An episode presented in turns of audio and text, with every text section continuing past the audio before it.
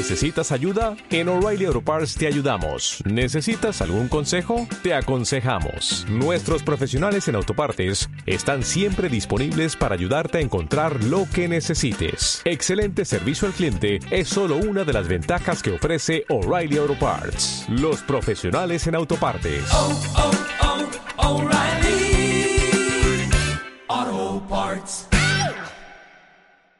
AM740 Radio Rebelde presenta No nos queda otra. Arte y tecnología. Tecnología y arte. Novedades. Productos. Servicios.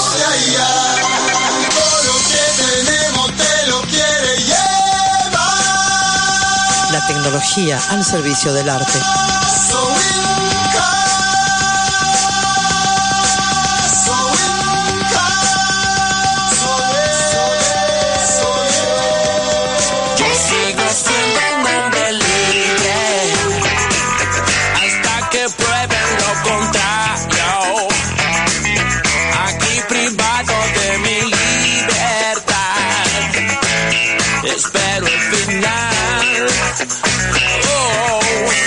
Me fugo en los sueños. 11 y 34 y ya estamos de vuelta al aire.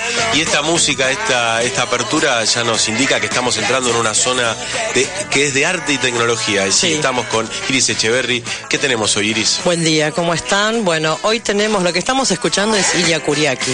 Y para los oyentes y oyentas, si no saben quién es, quizás es porque a lo mejor la generación, sí, no estoy diciendo que somos todos grandecitos, pero por ahí tu sobrino, sí, tu primo, tu hijo, por ahí escucha a Ilya Kuriakian de Valderrama. Sabemos que son los hijos de quién? De Luis Alberto Espineta, por lo menos uno de Uno, ellos, ¿sí? uno. En fin, estuvieron en Lula Palusa. Todo eso hablamos del artista. Ahora, ¿qué pasa? Hoy voy a presentar a alguien que siempre, siempre, quiero que sepan, siempre estamos, como alguna canción. Claro. Porque si ¿Como el show, claro, como el sol, si el show está en vivo y suena, yo te aseguro que detrás de la consola hay un operador. Seguro. ¿sí? Bueno, el operador de Ilya Kuriaki está con nosotros en línea, ¿no es cierto, Néstor? Hola Iris, ¿cómo te va? Buen día, ¿cómo estás? Bien, uno, uno, dos, tres, probando. Bien, probando, así es. ¿Cómo te lo trató el siempre, ¿cómo dentista? Bien, muy El bien. dentista me trató bien, la gripe no, todavía. La gripe no. tomada. Mal, Menos mal. mal que no hago coro, ¿no? y que no tenemos que hablar. Pero viste que yo digo, la gente no nos ve, porque vos cuando entras al show vas al escenario, vas directo, estás mirando al artista. No nos ve, pero Exacto. nos escucha, ¿no es cierto? Exacto, sí, sí, sí. Y a veces es mala también, nos abucheas y empiezan a haber problemitas, o sea, ¿no? Sí, sí, por lo general cuando va bien nadie dice nada y cuando va mal se la agarran con el operador. Exacto, bueno, contanos un poco, yo te conozco del Gran Rex, así que cualquiera de nosotros que haya ido al Gran Rex hace varios años atrás, varios, te Sí, tiene que sí. haber estado eh, escuchando en las Halagando, consolas. halagando sin conocerlo. Halagando sin conocerte. Eh, contanos cómo es esto de ser un operador en sonido en vivo, la adrenalina que se vive, la relación con el artista. Uy, es, es bueno, es casi que te puedo decir que es un modo de vida, ¿no? Sí. Para trabajar eh, en vivo, yo siempre hago, la- a veces que me invitan a dar una charla y demás, Sí, hago la, la comparación con, con la parte de estudio. Y en el estudio uno también está con el artista incluso más cerca por sí, sí. unidades métricas, digamos. Pero el estudio tiene la ventaja de la tecla stop y el rewind. Claro, está- claro. Y lo volvemos a hacer. no. Lo- lo- el nivel de adrenalina es mucho mayor. Una vez que arranca el show, no hay stop. Hay No. final nada más. Claro. Entonces, este, a veces hay que lidiar con algún problema que se presente, variables y demás. Y bueno, la adrenalina es, es, es muy fuerte de todo. Obviamente el músico está arriba del escenario enfrentando al público, eh, disfrutando, porque la idea de todos es que disfruta el público y el músico también, ¿no? Exacto. Y Y, uno ha- desde la técnica y, bueno, conociendo a los artistas, haciendo los ensayos, este, va viendo para qué lado quiere ir la banda sonando y bueno, uno pone su granito de arena en todo esto, ¿no? Ah, pero sos un operador con ventaja. Vos vas a los ensayos de la banda. ¿Qué tal Eh, te, te sí, agarran en un festival? Soy- dicen, ahora hay 15 bandas, ¿sabes? Una es folclore, Ah, bueno. tango. Tenés Eso. una orquesta de señales y soy, Dios querido. Y la última es la de rock. Decís, ah, genial. Nada, bueno, bueno, a los ensayos que puedo ir hoy, por supuesto, obviamente trabajo también en espectáculo que no prácticamente no conozco la banda. Claro. Eso también. Ahora ya no. No, no, ahora, bueno, trabajo con artistas que ya lo tengo hace tiempo y. Este, nada, igual, Mencionanos siempre algunos de, de los artistas, además de IKB, como le decimos nosotros a Iria Curiaki, otros artistas con los que estás trabajando. Mira, actualmente estoy con Lali Espósito también, eh, que es otro género. Estoy Sí. con los chicos de Dien, lo que hacen los covers de Pink Floyd. Sí, muy buena Eh, banda. bueno, muy buena banda, musicalmente, qué decir, ¿no? Sí, sí, escrito sí. Lo que está escrito es excelente. Sí. Eh, ayer colaboré con los chicos de La Llave. Que Sí, te vi, que estabas en. Vorterix. Sí, sí, Sí, sí. sí, sí. Ahí dimos como un asesoramiento con, con las mesas y demás. Ajá. Y eh, hasta, hasta hace poco estuve con Ricardo Montaner también girando mucho afuera. Bien. En este caso haciendo monitoreo. Bien. Este, hay que hacer comentar también que, bueno, en lo que es sonido en vivo hay, hay dos. Hay dos, vamos a hablar de eso, a ver, para que la gente entienda. Generalmente Ah, tenemos incluso- uno, Uno que está adelante, es el principal. el público. Sí, después hay otro que no es menos principal justamente, que es el operador de monitores. claro, el que está en el escenario, lidiando con lo Te que digo- escuchan los músicos o no. Eh, te digo que es igual o más importante que de afuera incluso, ¿no? Y sí, Por, por lo, lo delicado y lo fino que hay que hacer en ese trabajo. sí, sí, sí. Y algunas veces sucede que hay un tercero cuando tenemos transmisiones, ¿no? Para Por ejemplo, lo que pasó en Lula Palusa. Exactamente, que ahí estuve, ahí estuve trabajando en varios en varios puestos a la vez, así que estuvo, estuvo Sí, te vi. ¿Qué hacían transmisiones? Sí, estuvimos, bueno, con la gente de Romafoni, con el Vasco, este, se, se hizo la provisión de todas las consolas, Ajá. todo el seteo y masterización de, de los cuatro escenarios. Algunos escenarios transcurrían en forma simultánea, los dos principales alternaban Sí. y bueno, yo tenía a cargo el escenario 2, este, recibía el multitrack de, del escenario, bueno, si hacía falta se remezclaba, si no se salía con la mezcla de, directamente de, del operador de sala. De eso se llevaba un control central y de ahí se transmitía por radio y por streaming. ¿no? Bien. Un Néstor, te trabajito importante. Disculpame, ¿qué tal? Mi nombre es. Julián Saud. Te hago una pregunta. Julián. eh, con respecto a esto del sonido en vivo, el TuneIn, Sí. por ejemplo, ¿no? Estaría bueno, es una pregunta para Es malo, es malo, es malo. Pero sin dar nombres, pero hay mucho uso. expliquémosle a la gente que primero qué es el TuneIn, pero qué es, eh, digamos, qué es el TuneIn y se, se usa mucho, se abusa en vivo, en estudio.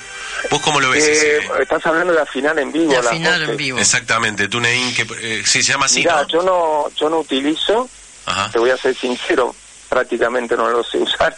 Lo he Ah, usado en alguna otra sesión de grabación, pero mínimamente. Confío que el cantante haga su mejor performance. Sie- Siempre siempre invito, si obviamente, bueno, en el caso de Curiaki no hace, no hace falta ni nombrarlo, ellos No. la calidad que entregan es, eh, es de 10 para arriba siempre. Pero Ah, mira. en otras bandas de repente le pongo un ensayo y las refuerzo que trabaje en ciertas áreas para que afuera después eso se, se traduzca en un mejor resultado. Ajá. Utilizar el autotune en vivo es muy complicado porque el micrófono está contaminado, Claro. no solo claro. con la voz, sino con un montón de cosas. El, el autotune puede empezar a ver otros sonidos, no solo la voz del cantante, y empezar a corregir para otro lado, lo cual sería contraproducente, digamos. ¿no? Sí, además, este, justamente de eso te iba a hablar. Yo digo que Néstor, en este caso estamos hablando con Néstor Stazzoni, Stazzoni, bien italiano. Stazzoni, sí. Eh, Sicilia. nosotros somos de esta generación que hemos transmigrado, o sea, empezamos con equipos analógicos, como muchos, e incluso Sí, equipos sí. no muy buena calidad. Este, toda la cadena del sonido, ni los micrófonos ni nada, yo no hacía ciertas cosas, eh, pero después nos pasamos a la plataforma digital. Todo lo que hiciste en Lulapalooza es digital y creo y Exacto. quería como romper este mito. Creo que la gente piensa que lo digital es más fácil, como que está es digital, ya está todo pre preparado y no es así, ¿no es cierto? No, no, lo de pre-preparado es- son semanas en, en- en el depósito Claro. de pre-preparación. La ventaja de la tecnología digital básicamente, a grandes rasgos, es poder tener, hacer una prueba de sonido de una banda, grabarla y destrozar esa prueba y hacer otra y volverla a grabar con el nombre de la otra banda y en cuestión de apretar un motor tener configurada la mesa. Claro, la En automatización. una mesa analógica, por ejemplo en el Rex, cuando se montó la Heritage, le habíamos contado 1440 perillas analógicas. y tenemos que hipotéticamente resetear todas, que no todas se usan, eh, olvídate, ya terminó el festival, ¿no? Claro, Sí. claro, claro. A mí eh, lo que me gusta con esta columna es rescatar los que estamos detrás del escenario, este, porque tenemos nombre y apellido. Eh, porque ocupamos un puesto importante en la cadena y porque a veces entiendo que no sé por qué el público general tiene que saber quién es exactamente Pampita o el novio de XX o la novia de X tanto y no sabes quién es, por ejemplo, el que está trabajando al lado tuyo, ahí en un estudio, cuando vas a ver un show, al que podés aplaudir también. ¿Cuántos músicos nos reconocen el trabajo, Néstor? No hablemos de la No, gente por no hay muy, muy...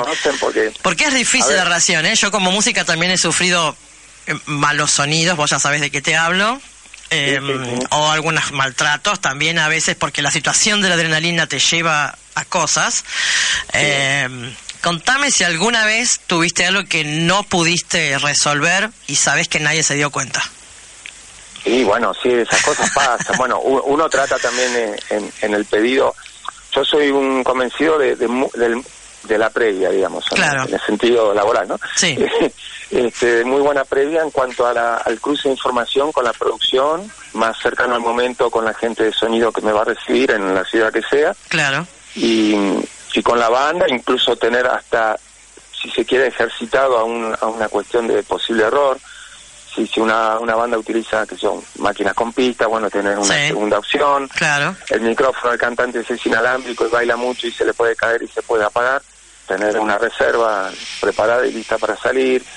Eh, canales duplicados, qué sé yo. Claro, sí, sí, Una sí, vez se pone dos micrófonos al bombo, por ejemplo, por color, pero muchas veces también lo pone por backup. Totalmente. Eh, que Claro. se caiga en un micrófono de ambiente es mucho menos notorio a que se nos vaya el micrófono de bombo. Bueno, queda prácticamente la mezcla. No, y, y en shows internacionales y festivales grandes, digamos, no se te puede caer el sistema en ningún momento. No, no, no. No puede pasar nada. Eh, hace unos años fuimos a al Vive Latino. Sí. Y, por ejemplo, hay corriendo dos mesas prácticamente en paralelo.